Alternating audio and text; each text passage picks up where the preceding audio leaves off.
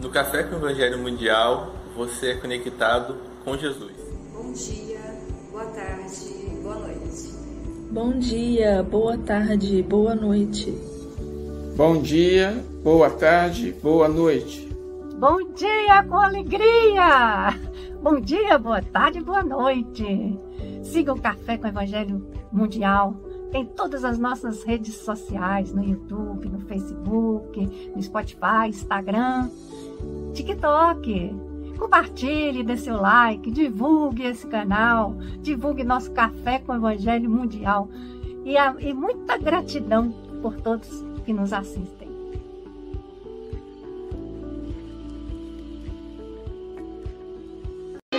Confia sempre não percas a tua fé entre as sombras do mundo. Ainda que os teus pés estejam sangrando, segue para a frente, erguendo a por luz celeste acima de ti mesmo. Crê e trabalha, esforça-te no bem e espera com paciência.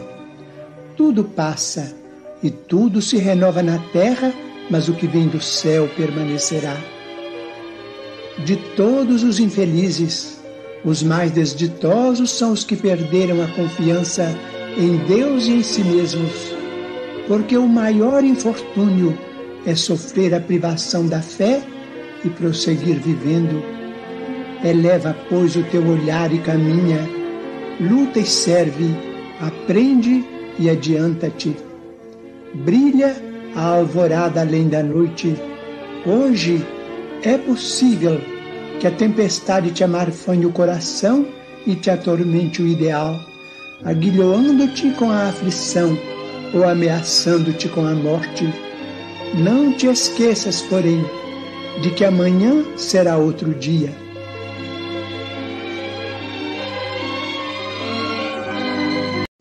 Do livro Seara dos Médiuns pelo Espírito Emmanuel, psicografado por Chico Xavier.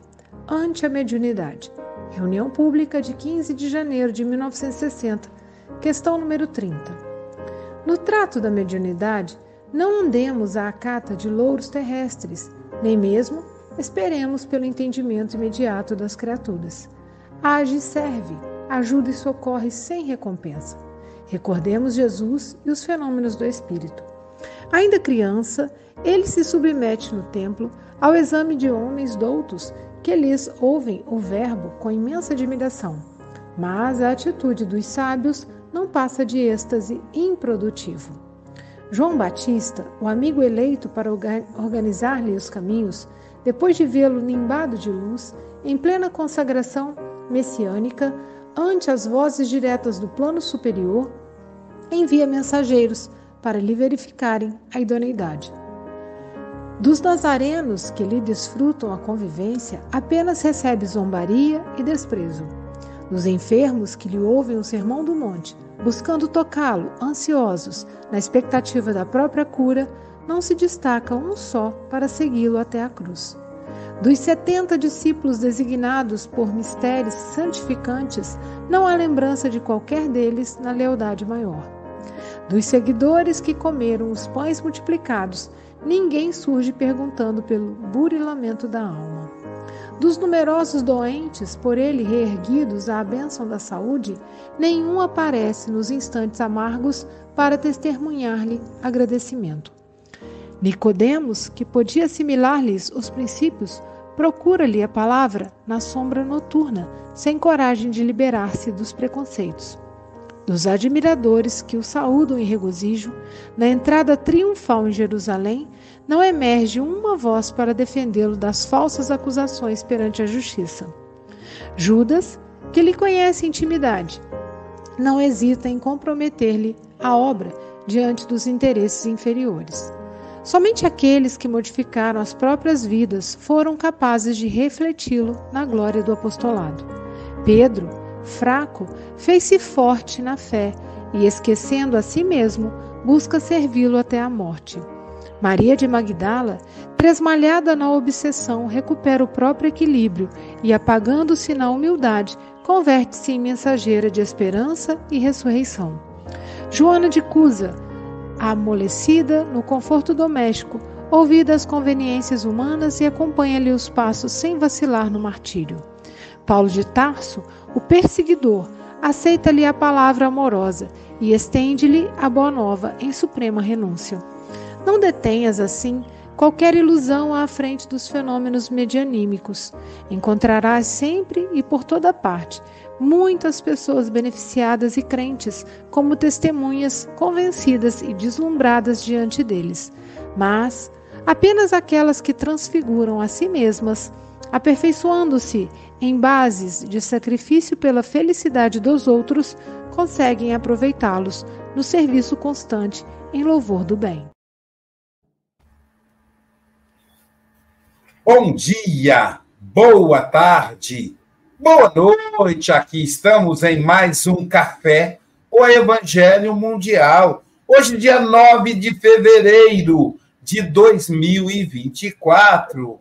Com problemas na internet, Silvia Freitas tenta entrar diretamente de Muriaé, Elides Cardoso.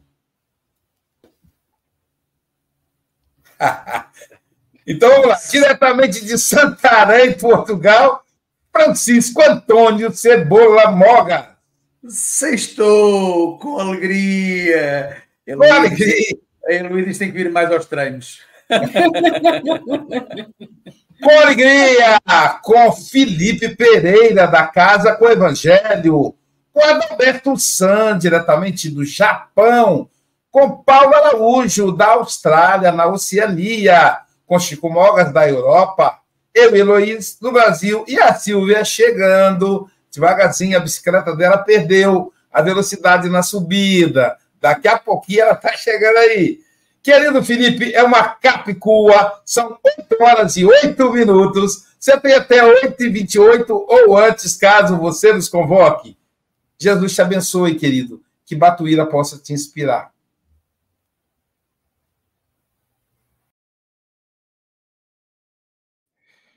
Que assim seja. Então, queridos amigos, queridos irmãos, sejam bem-vindos aqui à nossa reflexão de hoje. Uh, e vamos falar sobre um tema muito importante que é mediunidade. Ora, nós uh, hoje vamos falar sobre uma passagem que está no livro Seara dos Médiuns. Este começo por uh, falar que a Seara dos Médiuns é um livro que está dentro de uma série de livros. Eu até trouxe aqui os livros para, para, para vos poder mostrar porque nós, quando olhamos para a obra de Emmanuel, muitas vezes estamos habituados a, a vê-lo, uh, portanto, dissertar sobre os comentários do Evangelho. Nós conhecemos todos os romances de Emmanuel, mas, na verdade, Emmanuel tem outro tipo de trabalhos. E esta coleção, em particular, Emmanuel faz comentários ao Pentateuco kardeciano, ou seja, faz comentários às obras básicas que é um diferencial naquilo que é a sua obra. Então, nós temos o livrinho Religião dos Espíritos, que fala sobre o livro dos Espíritos, temos o livrinho Espírito da Verdade, que fala sobre o Evangelho segundo o Espiritismo, temos o livro Estudo e Viva, que fala sobre eh, como um subsídio para os estudos sistematizados, e o livro Justiça Divina, que vai eh, versar sobre o livro Céu e Inferno. Neste contexto, temos então o livro Seara dos Médiuns, que vai trabalhar sobre o livro dos médiuns. Então, a passagem de hoje, chamada Anta de Unidade, ela também está dentro de um contexto. Que contexto é esse? É um contexto que está exarado no capítulo 3 do livro dos médiuns, que fala sobre o método. E, eh, portanto, Allan Kardec, nesse, nessa parte, nesse excerto uh, portanto, do livro dos médiuns, ele fala sobre um tema muito importante que é uh, o proselitismo. O que é o proselitismo? O proselitismo é o querer converter o outro às minhas ideias. E ele faz uma reflexão sobre o processo de conversão do, uh, das pessoas uh, a, serem, a ficarem adeptas da doutrina dos espíritos. E ele fala algo muito importante nesse, nesse, nesse, nesse, nesses itens, que diz que eh, os factos eh, dos fenómenos mediúnicos, ou seja, a comunicação com os espíritos, não é suficiente para converter as pessoas em bons espíritas. Bom, nós vamos encontrar este, esta relação entre ser bom espírito ou não ser bom espírita quando Allan Kardec nos fala sobre os tipos de espíritas. No, na, no final do livro dos espíritos, nós temos, ele categoriza os espíritos em três tipos de espíritas: espíritos imperfeitos, espíritos experimentadores e espíritas e verdadeiros espíritas. Então, o que é que seriam estas três, estas três categorias de espíritas? Nós, os espíritas experimentadores, seriam os que creem simplesmente nas manifestações, para eles o espiritismo é apenas uma ciência de observação. Portanto, são aquelas pessoas que se comprazem simplesmente numa vertente filosófica ou científica e experimental na comunicabilidade com os espíritos. Depois temos os espíritas imperfeitos. Veem mais do que os fatos, compreendem a parte filosófica, admiram a moral da doutrina espírita, mas não a praticam. E, por fim, os verdadeiros espíritas, os que se contentam com admirar a moral espírita, que a praticam e lhe aceitam todas as consequências. Allan Kardec, no uh, Livro dos Médiuns, este, este, livro que é o segundo livro da, da obra kardeciana, no item 28, portanto, que precede esta, esta reflexão que Emmanuel faz, acrescenta-lhe mais dois, que são os espíritas exaltados, uh, uh, passo a citar, confiança demasiadamente cega e frequentemente pueril no tocante ao mundo dos espíritos, o entusiasmo, porém, não reflete, deslumbra. Esta espécie de adeptos é mais nociva do que útil à causa do espiritismo. E, por fim, os que são espíritas sem o saberem. Sem jamais terem ouvido tratar da doutrina espírita, possuem o sentimento inato dos grandes princípios que dela decorrem. Então, temos aqui eh, bem Kardec, não é? Aqui como um, um, um, grande professor, uma vez mais, a categorizar o tipo de espíritas. Então, esta parte que eh, nós vamos refletir ante a mediunidade é um comentário que Emmanuel faz ao item 30 deste capítulo 3 do livro dos médiuns, que fala sobre o método. E o que é eh, este, este item? Começa logo com uma pergunta. Convirá se procure converter a um incrédulo obstinado? Convirá que se procure converter um incrédulo obstinado? Bom, um incrédulo obstinado é aquela pessoa que não crê em nada, não é? Que é completamente aquele daqueles ateus mesmo assim, uh, uh, daqueles ateus que realmente não creem em nada, nem na mortalidade da alma. Então Kardec vai lá dizer o seguinte, algo muito interessante, que é, no Espiritismo a questão dos espíritos é secundária e consecutiva. Eu fiquei uh, realmente eh, eh, eh, não fiquei estupefacto, mas fiquei aqui interessante nesta frase, porque ele diz que a questão dos espíritos é secundária. Bom, mas então, mas o espiritismo não se trata simplesmente é, da manifestação dos espíritos e da revelação que foi trazida por eles? Ele diz aqui, é secundária. Então, mas se é secundária, o que é que é mais importante? É a pergunta que nós temos que fazer. Bom, o mais importante é a ideia da imortalidade da alma. E porquê? Porque a manifestação dos espíritos não converte as pessoas, não é? Não converte as pessoas em pessoas melhores. Pode ajudar, mas não deve ser a premissa para que nos tornemos todos bons espíritas. Então, se bom espírita é aquele que conhece que compreende, mas que também pratica, sobretudo, essencialmente, a moral que é do Cristo, significa isto que nós vamos, podemos correr riscos. E que riscos são esses? São riscos de nós participarmos em reuniões mediúnicas, de nós estarmos ativos no trabalho da caridade, mas em nós mesmos não ocorrer grandes coisas. E este é um perigo. Porquê? Porque a doutrina dos espíritos, e nomeadamente os espíritas, uh, por vezes promovem bastante uh, os fenómenos mediúnicos. E onde é, onde é que eu quero chegar com esta ideia? É de que há perigos com, essa, com esse raciocínio. Porque não é pelo facto não é pelo facto de nós termos a comunicabilidade com os espíritos na nossa vida, que isso fará de nós melhores pessoas. E aqui é que está o perigo ante a mediunidade. Porque nós vamos ver, e Emmanuel vai reportar-se a Jesus e vai nos falar de que muitas pessoas estiveram com o Cristo, mas na hora em que o Cristo precisou que o seguissem, não quê? Não o seguiram. E por que é que isto acontece? Porque as pessoas seguiam o Cristo na sua superficialidade.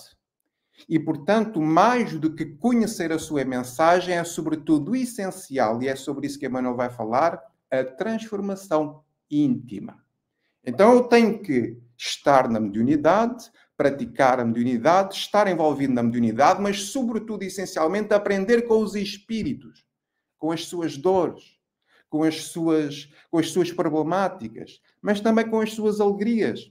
E da observação de todos esses factos, deduzir conclusões morais para mim mesmo, para que eu me torne, na minha família, no meu, no meu trabalho, onde quer que eu esteja, um homem de bem, um cristão, um homem de Deus, um discípulo do Cristo, um espírita no mundo. E não uma pessoa que tem privilégios de estar a comunicar com os espíritos. E não uma pessoa que tem uma missão de estar a falar com os espíritos. E isto é muito importante para nós espíritas. Então, Emmanuel divide esta passagem em três, eu dividia aqui em três fases, digamos assim. Uma primeira fase, uma introdução, o desenvolvimento e uma conclusão, tal qual nós aprendemos na escola. Então ele diz assim: no trato da mediunidade não andemos à cata de louros terrestres, nem mesmo esperemos pelo entendimento imediato das criaturas. Na relação com os espíritos, não demos à cata de louros terrestres não demos à cata de likes, não demos à cata de gostos nesta nova dinâmica das redes sociais. Naquilo que é verdadeiramente essencial é nós, no trato com os espíritos, que nos tratemos de coração, tal e qual nas relações humanas entre espíritos encarnados. E nem esperemos pelo entendimento imediato das criaturas. Porque não se pode pedir a pessoas que não têm cultura espiritual, espiritualista, religiosa, que elas entendam a comunicabilidade dos espíritos. Até porque a história da humanidade muitas vezes nos leva, por desconhecimento, a ter altos preconceitos no que diz respeito à comunicabilidade com os espíritos. Então, o que é que devemos fazer? Emmanuel ensina-nos, diz, age e serve. Age e serve. Simplesmente assim. Age, serve, ajuda e socorre sem recompensa. Lembramos logo da passagem do Cristo: dai de graça o que de graça te recebestes, ou que não saiba a tua mão direita o que faz a esquerda. E depois Emmanuel dá dez exemplos para tornar esta ideia um pouco mais clara. Diz ele: Ainda criança, Jesus, ele submete-se no templo ao exame dos homens doutos que lhe ouvem o verbo com imensa admiração. Mas a atitude dos sábios não passa de êxtase improdutivo. Os doutores ficaram encantados com aquilo que Jesus dizia. Como é que um menino de 12 anos, tão jovem, conseguia falar tão bem de questões tão profundas dentro daquilo que era o entendimento da Torá?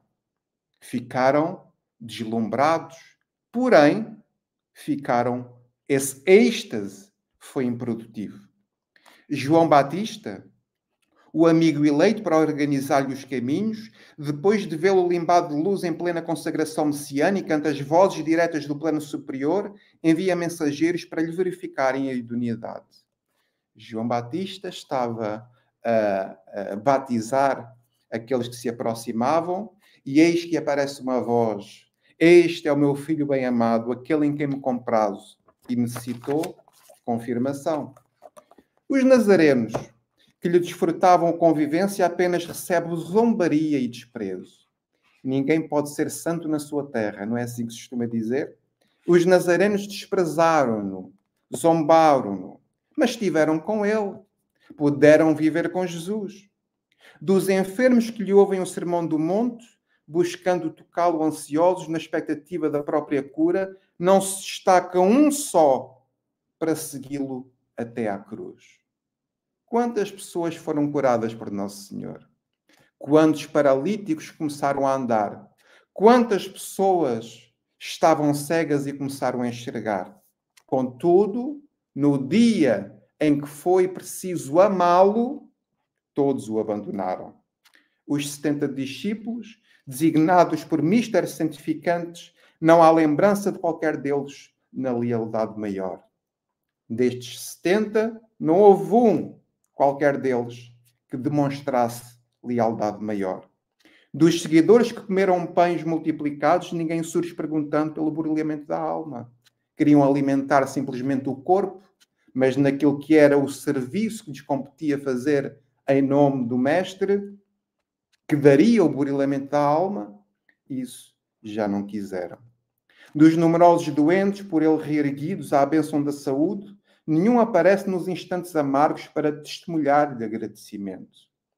Muitos foram curados e responderam com ingratidão. Nicodemos, que podia assimilar os princípios, procura-lhe a palavra na sombra noturna, sem coragem de liberar-se dos preconceitos. Foi procurá-lo, mas altamente preconceituoso. Dos admiradores que o saúdam em regozijo na entrada triunfal de Jerusalém, não emerge uma voz para defendê-lo das falsas acusações perante a justiça. Muitos o admiraram, mas ninguém se insurgiu perante uma, uma sentença injusta. Judas, que lhe conheceu a intimidade, não hesita em comprometer-lhe a obra diante dos interesses inferiores. Esteve com ele durante mais de três anos, mas sucumbiu aos interesses inferiores.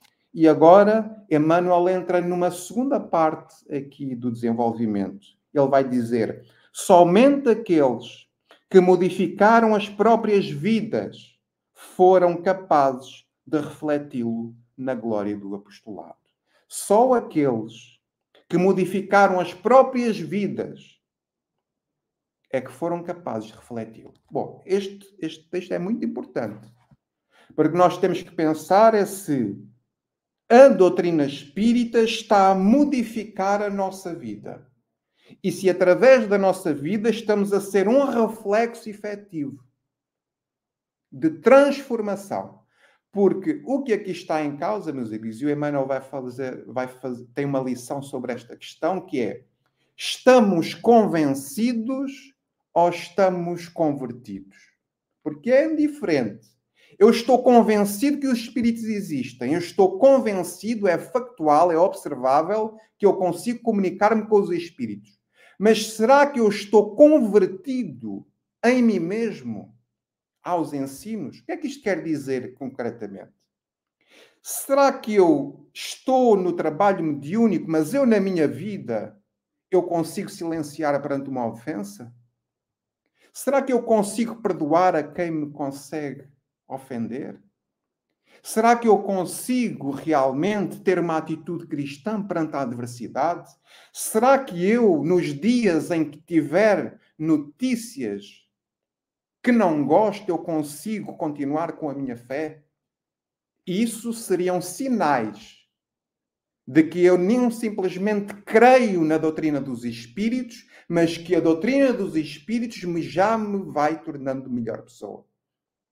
Porque no fundo de tudo isto, o que verdadeiramente importa é nós tornarmos melhores do que aquilo que éramos. Kardec vai falar que o verdadeiro espírita se conhece pela sua transformação moral e pelos esforços que faz para dominar as suas más inclinações. E não pelos anos que tem na comunicação dos espíritos. Porquê? Porque nós hoje, irmãos, falamos com as pessoas e as pessoas pensam que o Espiritismo é falar com os mortos. E não é nada disso. Também é. Na verdade, não há mortos, há vivos.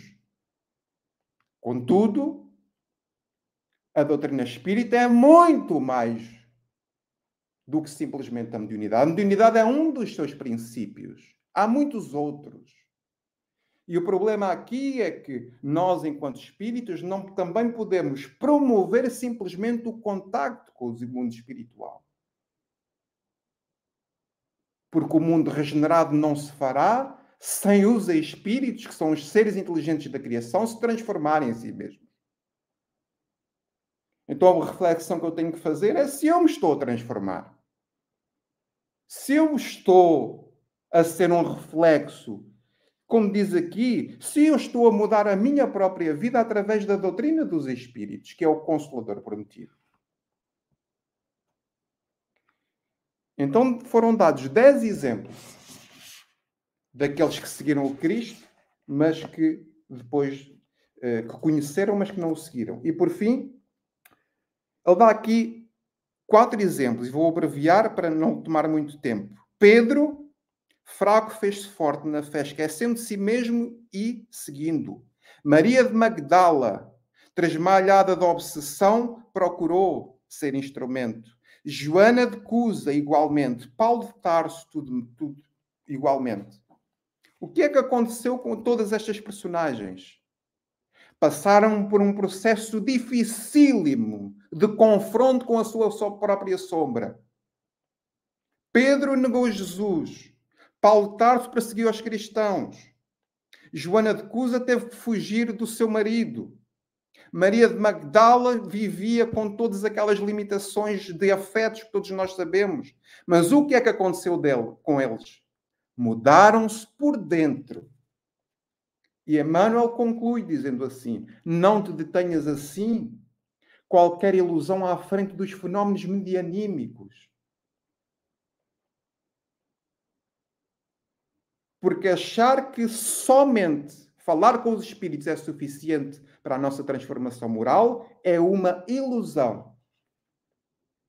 Ele diz e conclui: Encontrarás sempre e por toda a parte muitas pessoas beneficiadas e crentes, como testemunhas convencidas e deslumbradas diante deles. O mundo espiritual é deslumbrante. A mediunidade é deslumbrante. Podermos falar com entes queridos é deslumbrante. Podermos receber mensagens de benfeitores é deslumbrante. Mas mais deslumbrante ainda, para todos nós, é quando nós somos luz no mundo e quando outras pessoas se beneficiam por causa da transformação que cada um de nós fez para se tornar melhor.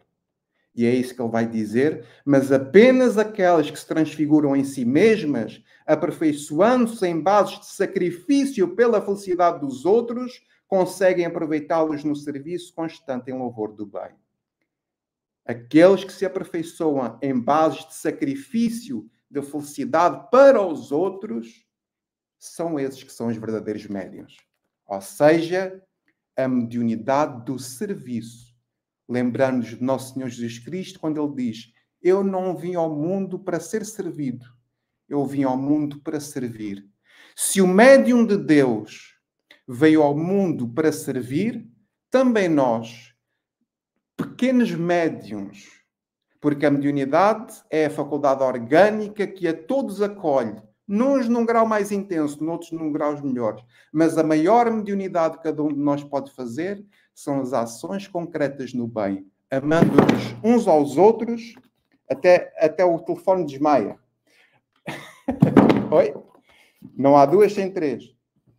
Estava eu a dizer que o maior médio ou a melhor mediunidade que nós podemos ter, queridos irmãos, é a mediunidade de nos amarmos uns aos outros.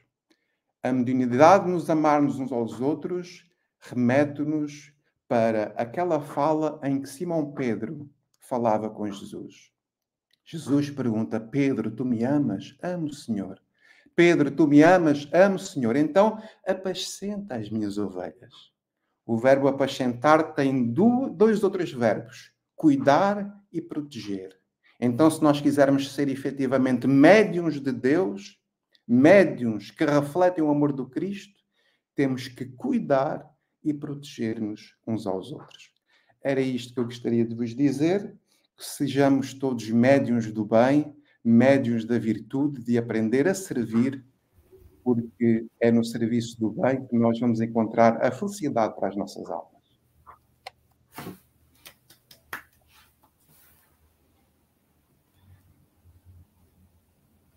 Obrigado, Felipe. Muito bom, muito bom ouvir. E aí a mediunidade de efeitos físicos, né, que fez o celular cair. Então vamos começar com vamos começar lá na Europa, pertinho do Felipe, com o nosso querido Chico Mogas. Amigo, agora que eu te conheci, vou certamente ser mais feliz diretamente de Santarém, Portugal, e do Refúgio de Esperança, ele que é representante do Café com o Evangelho Mundial na Europa, Francisco Moga, suas considerações. Bom dia, boa tarde, boa noite, caros irmãos e irmãs. Hoje tivemos aqui um português sem sotaque, uh, que já tínhamos alguma saudade, o Filipe, uh, e, que, e que bem que ele conduziu uh, esta lição. Uh, fez aqui algumas reflexões que nos fazem realmente olhar para dentro e pensarmos bem, não é? Uh, quem está na doutrina espírita, como ele refere muito bem, uh, sabe que, ou deverá saber que a mediunidade é apenas um dos vários fatores dentro da doutrina espírita. Tem a importância que tem. Mas a grande, a grande importância, a grande mediunidade, como ele diz, é a nossa transformação interna, nossa, nossa mudança para pessoas melhores. Uh, e isso realmente é uh, o mais importante, porque sendo nós espíritos uh, imortais, nós sabemos que fora da caridade não há salvação. Ou seja, para estarmos dentro dessa vibração, teremos que realmente ser sempre um pouco melhores, eh, sempre, todos os dias, um pouco melhores do que fomos ontem e amanhã tentarmos ser realmente um pouco melhores do que fomos hoje. E eu recordo-me de quando a Maia esteve aqui em Portugal, a primeira vez e a única, uh, que houve pessoas que foram pela primeira vez ao Centro Espírita. Uh, inclusive receberam uma carta consoladora. E isso fez com que elas vira, se virassem para a doutrina espírita? Não, não se fez, com certeza que não. Um, poderá, com certeza, ter alguma importância, tem sempre alguma importância. A pessoa é, ficará sempre agradada de receber uma comunicação daquele de um ente querido que partiu. Mas, se não for a pessoa a tomar as suas próprias, o seu próprio caminho, não é, é com certeza a mediunidade que irá fazer com que isso aconteça. Ajuda? Poderá ajudar, mas a nossa, a nossa reforma íntima parte única e exclusivamente de nós e não da mediunidade de, que, que está à nossa volta, não é? Uh, mas pronto, é um bocado isso. Filipe, foi um prazer ouvir-te. Uh, parece que a lição, parece não, nós sabemos, a lição foi mesmo para a pessoa indicada, uh, porque é um tema que eu sei que tu gostas de falar, Uh, portanto, nada acontece por acaso. E para terminar, aqui também tens direito a, uma quadrinha. Uh, e diz assim: ante a mediunidade, o que fazer? É um dom ou, ou é uma maldição? Utilizada a favor do próximo, irá ser uma ocasião divina de evolução. Filipe diz que o mais importante é a ideia da alma e da sua imortalidade. A boa atitude é o mais relevante. A salvação é atingida na ação da caridade. Então, precisamos ser caridosos e uh, vivemos, vivemos com a nossa mediunidade, não é, Filipe? Como tu disseste muito bem. Uh, um abraço, um bem-aja a todos e agora vou-me preparar para fazer aqui, ver se consigo fazer aqui uma quadrinha para o Luísio. Trabalhar, trabalhar, tendo alegre o coração ensinando a cada irmão ao Senhor Jesus amar. Trabalhar na mediunidade tendo alegre o coração. Da Europa, vamos para Seropé de Cassis. Silvia Freitas, suas considerações. Menina, não ia perder esse café hoje por nada, porque eu tô com muita saudade desse meu amigo querido que eu amo. Felipe, é muito bom te ouvir. E você, quando vai falando do Evangelho, a gente percebe o amor na sua voz. Você se emociona, você emociona a gente, e realmente eu estou com muita saudade. Umas mudanças de horário, eu acompanhava o Felipe todos os dias, né? Na casa com o Evangelho, e agora a gente está distante. Mas em agosto eu vou estar aí pertinho para te dar um abraço bem apertado. E você falou bem demais, né? Por bem sobre a lição. E, e, eu gosto muito quando você traz a questão dos tipos de espíritas, né? Porque a gente se encaixa aí perfeitamente em alguma dessas descrições. E leva-se um tempo realmente para o espiritismo entrar em nós.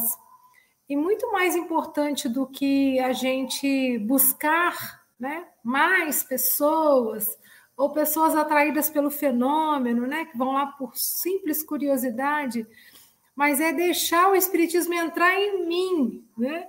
Entrar em mim e eu me transfigurar. E é tão bacana que a lição de ontem, né, é, falava de ensino espírita e terminava falando da questão do exemplo. Como que isso é importante, né? É eu fazer a minha parte, eu estar consciente do bem que o espiritismo faz para mim, né? E não querer mudar o outro, ou não querer, né, trazer essa verdade para o outro, porque às vezes o outro também não está preparado. E aí você fala, quando você fala dos tipos de espírito, tem aquele que é e nem sabe que é, porque a sua conduta né, assim o faz. Então, é deixar o espiritismo entrar em nós de fato e, e a gente vai ver que a gente tem muito serviço para fazer portas adentro né, do coração. Então, muito obrigada por esse café tão emocionante, tão gostoso, né? Você que é um professor aí do Evangelho, obrigado por estar aqui conosco, tá? Um abraço bem apertado e uma ótima sexta-feira, né, gente? Sextou com alegria e vamos que vamos. São os companheiros, amigos, irmãos que vivem alegres pensando no bem. E agora vamos viajar para a Austrália, para a Oceania. Esse companheiro que vive alegre, pensando no bem. O nosso comentarista, filósofo, Paulo Araújo. Boa noite, meu querido. Para ele agora, pessoal, 21 horas e 40 minutos, 39 minutos. Suas considerações. Obrigado, Aloysio. Bom dia, boa tarde, boa noite à nossa audiência. E bom dia, boa tarde, boa noite, os amigos aqui da telinha. E foi tão bom é, é, aqui o Felipe, nesse encontro com o Felipe, né? E ele trouxe essa apresentação, ele fez esse, trouxe essa reflexão assim de forma tão pedagógica, né? Colocando cada um, mostrando a necessidade que temos, né? E a gente percebe quando o Felipe foi fazer essa viagem, de que não vai ter espaço para todos, né? É como se tivesse uma estação ali, um mosaico, não vai ficar todo, cada um vai ter o seu espaço, né? E se ele não tiver, vai ficar faltando aquele espaço ali, ninguém preenche, né? Porque é dele, né? E, e nessa e Emmanuel, ele é tão assertivo, né? Como o Felipe mostrou tão bem, e mostrando de que somente aqueles que estavam preparados, né? Emmanuel aí listou quatro, e como o Felipe disse, tinham passado por grandes é, sacrifícios, né? provas, então foi eles quem foram dar, fazer o que deveriam fazer. E você pergunta, e os outros, né? Aí eu fiquei pensando, sabe, Felipe, longinos, aquele soldado que com, com, a, com a lança né, perfurou o mestre. Veja que nenhum se perde. Dom Pedro II. Olha, ele volta e faz aquele trabalho. Brasil, coração do mundo, né? pátria do evangelho. Ou seja, mostrando que a vida é como se fosse um, um cartão de crédito, sabe? À medida que você vai cometendo mal, você vai adquirindo dívidas mas depois você vai ter que resgatar todas elas. Ou seja, nada se perde. Então, aquele soldado que talvez se nós fôssemos classificar, esse aqui é o pior de todos. e o mestre dá a ele um grande desafio e ele cumpre muito bem o papel. Então, nessa escola, nada se perde. Né? Eu fico pensando se naquela época de Jesus, se, se tivesse havido, sabe, Felipe, uma grande revolta, como é que iria sentir o mestre que, ao invés de ter três nas cruzes, ele os dois ladrões, tivesse ali centenas também? Não é assim? É por isso que o mestre disse: deixa que eu vou. Não é assim que acontece com um pai? Se ele tiver com um problema, chegou um filho despreparado, né, Luísio? Vou lhe ajudar. Disse: não, meu filho, fique calado aí, porque se você falar alguma coisa, se complica a situação. Então é por isso que o mestre passou e disse a Pedro: Pedro, embainha a tua espada, né? Embainha, Pedro. Ou seja, vai chegar a tua hora, agora é a minha hora. Então, que nós precisamos, como o Felipe colocou tão bem, a mediunidade do amor, eu diria a mediunidade da compreensão. Por que fulano está fazendo nada? Se ele fizer, vai se complicar. É melhor, se você não sabe o que fazer, é melhor ficar calado. É melhor ficar calado. E por isso que Emmanuel ele coloca somente aqueles que haviam modificado as suas próprias vidas. Não dá, porque no momento difícil, aquele que ainda não está modificado, como é que ele vai agir? A gente vai ficar pensando o que vai acontecer. Então, eu nunca vi fazendo nada, é melhor não fazer, fazer um treino antes, né? E a gente fica pensando, sabe? que nesse quadro todo vamos encontrar cada um. É, é como se fosse uma semente, né? Cada um no seu estágio. Um está ali maduro, o outro está verde, né? Você já viu, eu vejo que a Luz gosta muito de manga, né? Aí você chega num pé de mangueira, se ainda não for a época da manga, você não vai reclamar para a mangueira porque aquela manga está verde, né? Porque você compreende que é um processo natural. Então, vamos encontrar companheiros que ainda não estão preparados. E a gente tem que ter o quê? Paciência. É a mediunidade da paciência. Felipe, e que você continue fazendo esse seu trabalho. Você faz um trabalho mostrando todo, todos os recursos que nós temos para evoluir. Né? Mas cada um vai chegar na sua hora, né? Não é porque você tem muitos livros que você é um sábio, né? Então, os livros precisam ser internalizados. Mas já ter os livros já é um bom começo, né?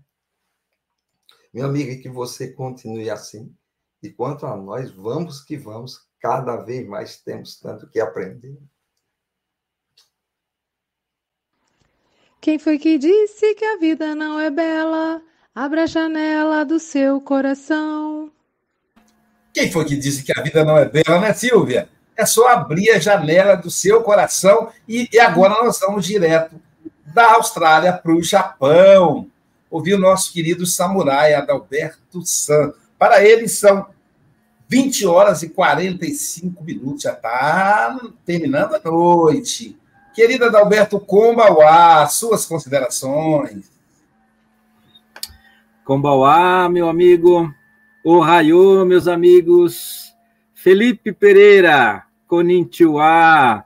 Bem-haja. Bem-haja, meu amigo. Felipe, eu adorei, eu anotei tanta coisa aqui, eu não, não vou, não vai dar tempo, não tem jeito. Eu só tenho quatro minutinhos e eu, como o Aloysio sabe, eu falo muito pouco né? Muito pouquinho. Então a gente se contém aqui nos comentários. Mas o que eu gostei, e eu comecei a notar, primeiro que você vai direto a Kardec, né? E o que, que Kardec, como que Kardec é, procede para nos ensinar. Ele fala assim, vou começar do começo, começar do, do, do simples, depois a gente vai vai engrossando caldo aí, né? Quem é do Brasil sabe essas expressões. Aí é, você vai lá e, e fala assim: olha, tem vários espíritas, né? Aí você vai falando dos espíritas, né? E eu, e eu fazia tempo que eu não estudava esses tipos dos espíritas, sabe? Fazia tempo. E eu me encaixei num deles aqui, né? Mas, logicamente, você fala primeiro do proselitismo, né? Você começa falando dos proselitismos, né? Que é como o, o Francisco Morgas falou, né? Algumas reuniões, as pessoas vêm em busca de alguma coisa na, na tua casa aí, né? Que a casa do Evangelho, vêm procurando consolo. E como você falou, não é proselitismo, nós não somos proselitistas, eles não precisam se tornar espíritas. E muitos deles são aqueles espíritas sem saber. Sem saber, são os espíritos bons, o verdadeiro espírito é aquele, o, o verdadeiro cristão. O verdadeiro espírito é aquele, o, o verdadeiro homem de bem. Aquele que cumpre a lei da justiça, amor e da caridade. Precisa ser espírita? Não. Mas o verdadeiro e sincero espírita é aquele que está num grau superior de entendimento. Aquele que luta frequentemente para domar as suas más tendências e vence. E o, o, o Paulo falou assim: tem quatro aqui que conseguiram fazer isso. E eu olhei assim, eu gosto do Pedro, porque Pedro ele se aproxima muito de nós, os imperfeitos, que nós somos espíritas imperfeitos. Nós achamos que a, a, a, a, a doutrina espírita, os ensinamentos espíritas é para o não para mim. Para mim, não. Eu sou legal. É para a Silvia, né? falando da manga lá, né? Quer dizer, a gente atropela o processo da manga, né, Paulo? É, quer dizer, é tudo é um processo. Para você se tornar o espírita, sou espírita imperfeito, tem que ter um processo.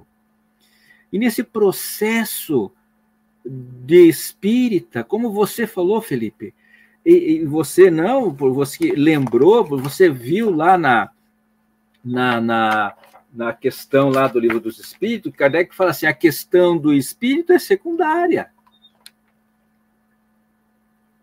A questão do espírito é secundária. E, e às vezes você fica assim, pô, mas como é que é, Felipe? Me explica isso, né? O mais importante é a ideia. Kardec fala de ideia, o espiritismo é uma ideia. Você pode matar os espíritas, o homem, como mataram Jesus, mas a ideia fica. O Espiritismo é uma ideia. E aí o Felipe lembra, é, a, a mais importante é a ideia da imortalidade. É o consolo que nós temos.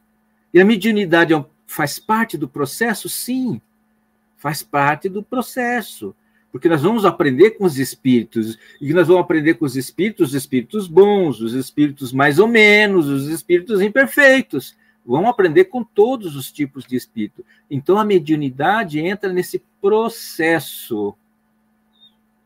A mediunidade entra no processo para nós nos tornarmos espíritas mesmo, sem saber, sem ser precisamente aquele espírita exaltado, que tem muitos espíritos exaltados, que são os espíritos exaltados são aqueles fanáticos, né? Fanáticos. Não vou sair de casa hoje porque está nevando. Mas se o meu anjo da guarda, meu espírito protetor, né, é, ele falar que eu posso sair, não vai me acontecer nada, eu saio. É fanatismo. Meu centro espírita aqui, a, a, a, minha cortina é preta. Não, preta não pode, porque o espírito. Não, aí é fanatismo. Então, vários tipos de espíritas. E você vai falando, vai falando dos nazarenos, dos enfermos, aí você começa a ler o texto, né? Mas antes de você ler o texto, fala assim: o privilégio não, missão não. O, o, o, o médium ele é, ele é um servidor, ele é um instrumento. O médio é um instrumento até orgânico, né? Você falou, é orgânico, uns são mais ou menos. Você é um instrumento. E aí você fala assim: olha, é, age, né? age, serve, ajuda e socorre sem recompensa. Dai de graça que dasta, dai de graça que, que, que de, de graça recebeste, né? Felipe, eu não tenho muita coisa, Felipe. Eu falei que não ia falar muito, mas acabei indo aqui, mas eu vou eu vou lá pro, pro, pro, pro final e, e você fala assim, para finalizar, a, a ilusão dos fenômenos, né? Que eu gostei muito. Você falou da ilusão dos fenômenos, e está no texto aqui, né? E você fala assim, é, é, o mais deslumbrante quando o outro se. O mais deslumbrante, você fala assim, que a gente pode se, se deslumbrar assim, é quando o outro se beneficia, se beneficia da nossa transformação moral. Não é isso, Felipe? Notei certo? Então, então a melhor, melhor modernidade podemos é, é, ter, que ter, né? É a mediunidade de amarmos, amarmos, amar nos uns aos outros. Felipe, com isso, arigatô, meu amigo, arigatô. Eu acho que outubro você volta e nós vamos estar esperando. Você não escolheu sexta-feira, sexta-feira é meu dia, mas tudo bem. Vou, vou te acompanhar. Felipe Arigato, muito obrigado.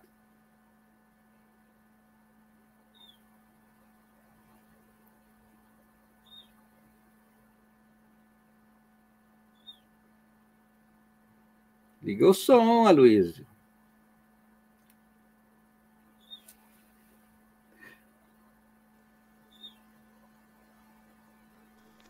Há uma palavra tão linda, já quase esquecida, me faz recordar.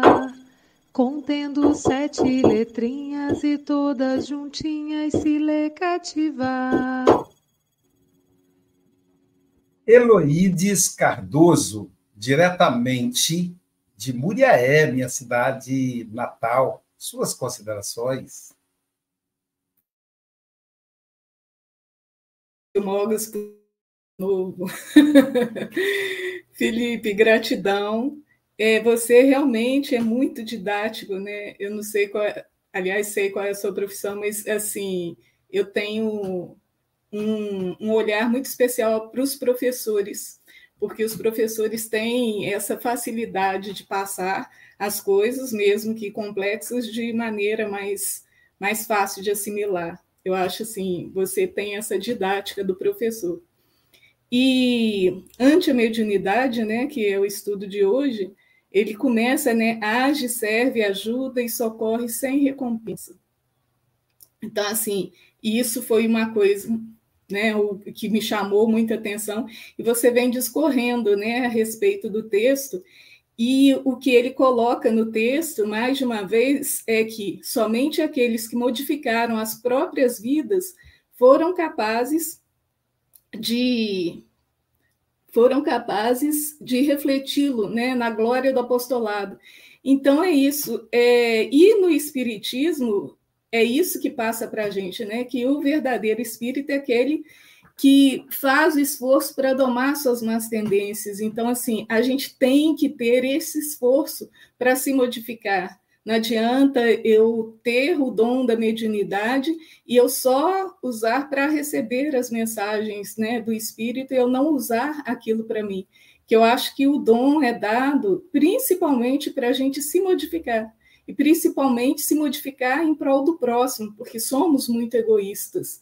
Então, a gente aproveitar os ensinos para nos modificar, é, para interiorizar o quão pequenos somos diante do universo tão grande. E assim é, deixar né, o Cristo agir mais em nós e a gente ser menos, né, menos egoístas, é, menos mais altruísta, né, e pensar mais no próximo. E acho interessante quando você traz né, a fala do Emmanuel Estamos convencidos ou estamos convertidos? Né? Porque convencer diante de uma estrutura tão grande que é o espiritismo, né, que é a doutrina que traz um monte de conhecimento para a gente, é fácil, mas o convertermos é muito difícil, né? Abrir mão, né, de, de, de várias coisas que a gente é, gosta, quer, e de preferência, no entanto, a gente vem né, reencarnando aí há milhares de anos, caindo nessas mesmas questões que é a base do nosso egoísmo, né, do, da, do nosso lugar, que a gente fala que é o local que é mais tranquilo para a gente, né, que É muito mais fácil a gente é, só ficar sem, sem se modificar, sem olhar para o próximo. Então, muito obrigado pelo estudo.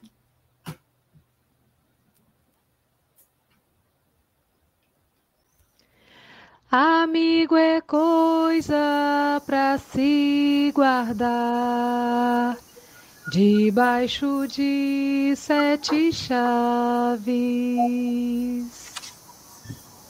O próximo comentarista tem linda mediunidade. É apenas um item da longa lista na sua conduta de caridade. É o Luísio que vamos ouvir. Não estamos com evidência todos vamos ver e sentir um comentário de sapiência. Nossa, conta elogio desse jeito, eu vou ficar vaidoso. Vaidoso! Já, já, sou vaidoso. É, o modelo de mediunidade na Terra, para mim, é o Chico Xavier. Nós vamos ver e por que, o Chico Xavier é um modelo de mediunidade na Terra? Porque ele segue ao modelo de mediunidade do planeta, que é Jesus, o médium de Deus.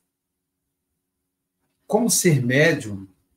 E aí o Felipe nos leva a, a visitar Kardec, falando dos tipos de espíritas, que é também tipo de médiums Inclusive, Kardec fala do médium exaltado, do espírita exaltado, que mais mal faz a doutrina do que bem, com a, a ânsia de, de, de, de, pregar o espiritismo de maneira prosélita, ele, ele acaba atrapalhando. E então Felipe faz essa viagem até chegar ao verdadeiro espírita. Mas Jesus, sendo o médium de Deus, ele primeiro ele acolheu.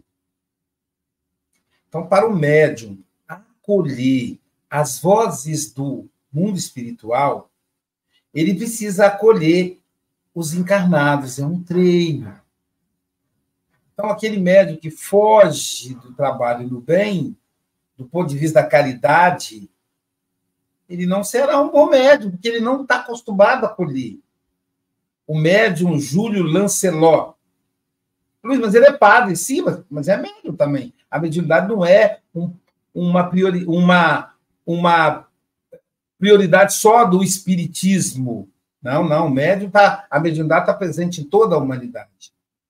Então, o médium que não visita os doentes, os enfermos, os encarnados, como é que ele vai acolher os enfermos desencarnados? O médium que não tem paciência com as pessoas atormentadas, encarnadas, que são muito, e tem muitos. Como é que ele vai acolher um obsessor, um espírito atormentado? Então, Jesus é o nosso modelo. Ele fez isso. É seguir, seguir os passos dele. E mediunidade não é fácil. Eu ouvi uma voz tão doída de um médium conhecido, famoso, muito, muito, que a mediunidade projeta e cria muito assédio, muito assediado. E ele diz, Aloísio, eu estou sentindo, estou tendo um assédio de uma pessoa que está me perseguindo. Isso está me afetando. Eu não estava preparado. Olha, isso doeu tanto, chegou a doer em mim. Eu disse, meu amigo, minha amiga, é, a gente nunca está preparado. Mas Jesus está com você. Seu trabalho é seu cartão. E eu conte com as minhas orações. Então, muita gente quer ser um médium famoso, mas não sabe o preço que paga. Felipe Pereira, volte sempre, foi uma foi uma, uma beleza te ouvir. Tá bom, meu querido? Um prazer te ouvir sempre. Suas considerações finais. Bom, primeiro agradecer a todos a oportunidade. Eh, é para mim muito importante estar aqui convosco, porque reconheço muito a vossa perseverança e o vosso trabalho e as dificuldades que todos temos de preservar no bem. Café com o Evangelho Mundial já está há quatro anos no ar e, portanto, manter um programa desta natureza no ar durante quatro anos ininterruptos não é nada fácil. Portanto, os meus parabéns por isso e os meus votos continuem durante muitos anos.